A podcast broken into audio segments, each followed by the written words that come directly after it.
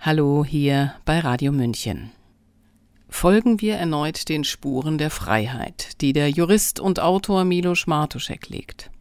Im vierten Teil seiner Reihe Morgenröte der Freiheit fragt er, ob es der tiefsitzende Gehorsam gegenüber Autoritäten ist, der uns von echter Freiheit abhält. Er verfasste den Text Was wäre, wenn der Mensch mal an sich selbst glaubte? Sabrina Khalil hat ihn für uns eingelesen. Der Mensch ist frei geboren und überall liegt er in Ketten, notierte der Genfer Philosoph Rousseau am Anfang seines Traktats über den Gesellschaftsvertrag. Frei und zugleich in Ketten? Ein seltsamer Zustand, außer wohl für Rousseau, bei dem eher die Gesellschaft den Einzelnen gestaltete, statt umgekehrt. Oder kann man theoretisch frei und praktisch unfrei sein? Mit Blick auf heute wäre man stark geneigt zu sagen, ja. Freiheit ist ein teilbares Phänomen geworden. Da ist einerseits die freiheitsverbürgende Funktion der Grund- und Menschenrechte, die offiziell unangetastet sind und den würdebegabten Menschen als Subjekt in das Zentrum der Rechtsordnung stellen, und zugleich sieht man allerorten, wie der Begriff der Freiheit in sein Gegenteil verkehrt wird. Regierungen auf der ganzen Welt arbeiteten in den letzten Monaten mit Druck und Zwangsandrohung bei den Impfungen. Wer Freiheitsverzicht groß schrieb, wurde mit einer Solidaritätsplakette belohnt. Selten wurde das Gegenteil von Freiheit so unverschämt als Freiheit deklariert wie in Zeiten von Corona, wenn Politiker verkündeten, wir impfen uns den Weg zurück in die Freiheit.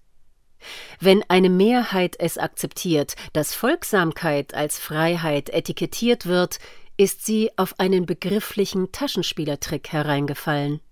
Zwei plus zwei ergibt zwar immer noch vier, aber die Mehrheit hat dann auch nichts gegen fünf als Ergebnis. Ab diesem Punkt gilt die Warnung Voltaires. Zitat Wer andere dazu bringt, Absurditäten zu glauben, kann sie auch dazu bringen, Gräueltaten zu begehen. Zitat Ende. Das Dilemma der freiwilligen Unterwerfung. Der begriffliche Freiheitsentzug geht heute dem tatsächlichen voraus, ohne ihn als solchen noch zugeben zu wollen. So banal dies ist, so effektiv ist es auch. Denn tatsächlicher Freiheitsentzug in repressiven Systemen facht die Sehnsucht nach Freiheit an. Spürbare Einschränkungen der Freiheit sind heikel, Eindämmungsversuche teuer. Es sei denn, sie geschehen freiwillig. Die Wahrnehmung der Freiheit endet dann in einer Form der freiwilligen Selbstkontrolle. Hier liegt der Unterschied zwischen klassisch autoritären Systemen und den neuen manipulativ autoritären Systemen, in welche sich aktuell eine Demokratie nach der anderen verwandelt. Die Freiheitsfolklore maskiert den Freiheitsentzug als freiwillige Entledigung. Wer sich den Ketten der Umstände beugt, ist offiziell frei. Aber in etwa so frei wie die Kuh, die sich aussuchen darf, ob sie den linken oder rechten Eingang ins Schlachthaus wählt. Dazu passt eine Umfrage des Senders RTL, der im August 2022 seine Zuschauer fragte, ob sie die neuen Maßnahmeregeln in Deutschland für den Herbst sinnvoll finden oder ob diese Regelungen nicht weit genug gehen. Nach Ablehnung war gar nicht gefragt. Die freiwillige Knechtschaft oder Servitude volontaire ist zur Stunde die gefährlichste Bedrohung für die Freiheit. Freiwillige Knechtschaft ist für die Freiheit, was der Suizid für das Leben ist.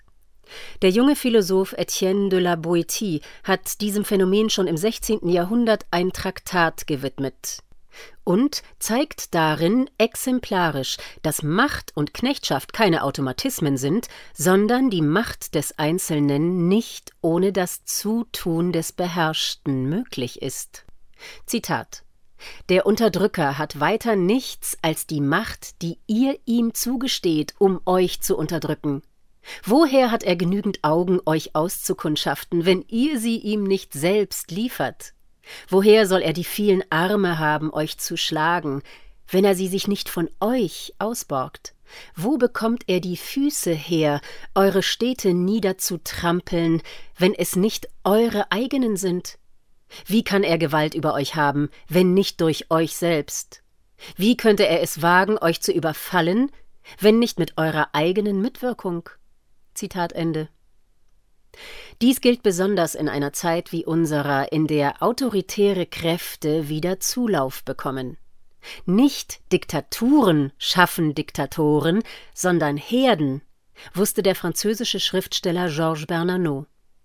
Die gleiche Idee hatte der evangelische Theologe Dietrich Bonhoeffer in Nazihaft, als er sich die Frage stellte, warum so viele Menschen einem verbrecherischen Regime Folge leisten.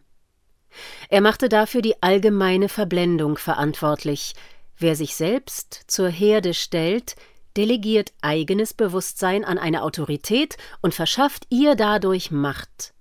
Der Machtzuwachs des einen braucht die Dummheit oder Verblendung der vielen. Es braucht also die Irreführung, die Täuschung und Manipulation, um den Menschen zur Preisgabe der Freiheit zu bewegen. Der natürliche Zustand ist die Wahrnehmung der eigenen Freiheit. Schon der junge Boetie wusste, dass die Sehnsucht nach Freiheit im Menschen tief verwurzelt und letztlich unausrottbar ist. Die Geschichte lehrt es uns immer wieder, selbst in Hochphasen religiöser, staatlicher oder ideologischer Repression des Denkens war diese Sehnsucht existent und vital. Der Kampfplatz um die Freiheit ist deshalb heute das Feld des Bewusstseins, des Geistes, des Kopfes. Die Freiheit des Einzelnen wird eher unterwandert als unterdrückt, sie wird geformt und manipuliert, mit Anreizen gefügig gemacht, verführt, verwirrt oder verängstigt. Die Freiheitseinschränkung von heute erfolgt durch Untergrabung des Willens zur Freiheit, durch Belobigung des Unwillens als tugendhaft und durch das Schüren der Angst vor der Freiheit. Echte Freiheit versus Fake-Freiheit. Der Mensch wird frei geboren für eine juristische Sekunde, doch dann liegt er in den Ketten von Gehorsamskulten, müsste man Rousseau heute ergänzen. Ein eigener Gestaltungswille hat Sprengkraft für jedes System. Die Erziehung des Menschen ist daher darauf gerichtet, die Knechtschaft als normal, vielleicht sogar als vorteilhaft zu empfinden. Die Prägung durch elterliche Autoritäten, staatliche Lehrer und Professoren, die Religionsgemeinschaft, den Arbeitgeber, die Peer Group des Freundes- bzw. Kollegenkreises. Alle helfen mit, dass man ein anerkanntes und wertvolles Mitglied der Gesellschaft wird und bleibt. Ein Mitglied, das sich als systemerhaltend und systemstützend begreift und diesem Ziel den eigenen Willen unterordnet. Für Erich Fromm steckt im Widerstreit zwischen Gehorsam und Ungehorsam letztlich der Kampf zweier Lebenskräfte, die wir auch bei uns selbst beobachten können. Die eine Kraft drängt uns nach außen ins Abenteuer, ins Leben, ins Licht. Wir wollen die Welt erobern, etwas konstruieren und schaffen, also letztlich selbst ein aktives Element sein. Die andere Kraft hält uns zurück, lässt uns der Sehnsucht nach Abhängigkeit, Passivität, Versorgung und Schutz nachgeben, nach dem Zurück in den Mutterbauch, wo man nicht mal selbst atmen musste. Hier wollen wir nicht erobern, wir wollen uns den Umständen ergeben, im Dunkeln bleiben, in der Versagung des eigenen Ichs. Wir wollen kein selbstständiges Element sein, wir wollen Teil von etwas sein. Der Gegensatz von Gehorsam ist dabei nicht unbedingt Ungehorsam, sondern vielmehr Kreativität. Diese ist die notwendige Anmaßung, für sich selbst und sein Leben die Schöpferrolle zu übernehmen, die den Autoritäten Gott und Eltern vorbehalten war. Ungehorsam ist Gehorsam gegenüber sich selbst, schreibt Fromm. Der Kreative schafft etwas Neues. Er baut an einer neuen Welt, weil ihm die alte nicht gut genug erscheint. Der Künstler ist ja gerade kein Kunstkritiker. Er schafft neue Werke und weist anderen Künstlern, wenn er gut ist, ihren Platz zu. Nach dem gleichen Mechanismus geht der Unternehmer vor und auch der Erfinder. Henry Ford hat keine Pferde vergiftet, um für Automobile zu werben. Mobilfunkbetreiber haben keine Telefonhäuschen zerstört, um Handys an den Mann zu bringen. Die Hollywood-Studiobosse haben keine Theater angezündet, um Leinwandkino populär zu machen. Die Neuerung zog dem alten System irgendwann den Stecker. Aus reiner Überlegenheit. Der Mensch als Schöpfer, als Homo faber lebt das wahre Potenzial des Menschseins. Die Gestalt der Welt verdanken wir den rebellierenden, kompromisslosen, widerspenstigen. Oder, um es mit Oscar Wilde zu sagen, Ungehorsam war des Menschen erste Tugend. Der Weg zu diesem Veränderungspotenzial führt stets durch eine schmale Tür, die nur wenige finden, und diese ist mit Verbotsschildern und Diffamierungsetiketten zugepflastert. Ob Adam und Eva, Luzifer oder Prometheus, der Weg des Fortschritts wurde von Rebellen freigesprengt und wird seit jeher von falschen Autoritäten immer wieder aufs Neue zugemauert, versteckt oder getarnt. Wie entdecken wir unsere Gestaltungskraft wieder? Ungehorsam ist der Motor des Fortschritts, nicht Gehorsam. Wer nicht an einer neuen Welt arbeitet, arbeitet an der Welt eines anderen. Die großen Veränderungen der Menschheitsgeschichte stammen von Einzelpersonen. In dem Maße, wie Freiheit für Komfort getauscht wurde, hat der Wille zur Freiheit gelitten. Der größte Gehorsamskult der Welt kennt nur eine Parole Du bist schwach. Doch es gibt keine Freiheit ohne Willen zur Freiheit. Es gibt auch keinen Willen zur Freiheit ohne Erkenntnis der tatsächlichen Knechtschaft. Es gibt kein Erkennen der Umstände ohne einen Aufwachprozess.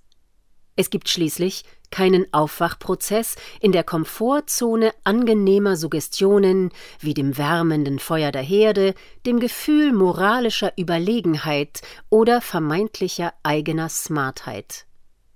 Der Grad der persönlichen Freiheit hängt von der Größe des Willens dazu ab und von nichts sonst. Die Machtergreifung der wenigen ist nur möglich durch die freiwillig gewählte Ohnmacht der vielen. So wie der Mächtige gewählt hat, mächtig sein zu wollen, hat der Unterworfene beschlossen, ohnmächtig zu sein. In modernen repräsentativen Demokratien ist diese Unterwerfung als Akt der Delegation getarnt. Hier wird der Unterworfene als souverän bezeichnet, der politische Macht auf Zeit delegiert, wenn er wählt. Dabei ist die Stimmabgabe wörtlich zu verstehen. Man gibt die Stimme ab und entledigt sich dadurch dieser, im Glauben oder im Vertrauen, die Zügel des Geschehens noch in der Hand zu haben. Der Wille zu etwas Neuem beginnt nicht selten mit einer was wäre wenn Frage. Warum ist das Bestehende so und nicht anders? Dieser kreative Moment ist immer auch ein Akt der Auflehnung gegen das Bestehende. Selbstwirksam sein bedeutet, am Neuen zu bauen. Doch das Objekt des Neuen sucht sich jeder selbst aus. So beginnt jeder bei sich und bei der ureigensten Motivation findet Mitstreiter und tritt ein in das Spiel der endlosen Kombinationen, welches das Leben ausmacht. Aus Einsamkeit wird Gefährtenschaft. Anstelle von Angst tritt Mut, der ebenso ansteckend ist. Die Welt, die man mitbaut, bekommt man. Entdecken wir unsere Begeisterung für das Neue, wie es William Hutchinson Murray ausgedrückt hat, als Moment der Magie. Der Verschmelzung von Idee und Mut folgt die Geburt der Tat. Zitat In dem Augenblick, in dem man sich endgültig einer Aufgabe verschreibt, bewegt sich die Vorsehung auch. Alle möglichen Dinge, die sonst nie geschehen wären, geschehen, um einem zu helfen. Ein ganzer Strom von Ereignissen wird in Gang gesetzt durch die Entscheidung. Und er sorgt zu den eigenen Gunsten für zahlreiche unvorhergesehene Zufälle, Begegnungen und materielle Hilfen, die sich kein Mensch vorher je so erträumt haben könnte. Was immer du kannst oder dir vorstellst, dass du es kannst, beginne es. Kühnheit trägt Genius, Macht und Magie. Beginne jetzt. Sie hörten Was wäre, wenn der Mensch mal an sich selbst glaubte? von Milos Martuszek. Es ist der vierte Teil der Reihe Morgenröte der Freiheit. Die gesamte Reihe finden Sie auf seinem Blog Freischwebende Intelligenz. Sabrina Khalil hat gelesen. Mein Name ist Eva Schmidt und ich wünsche einen angenehmen Tag. Ciao, Servus.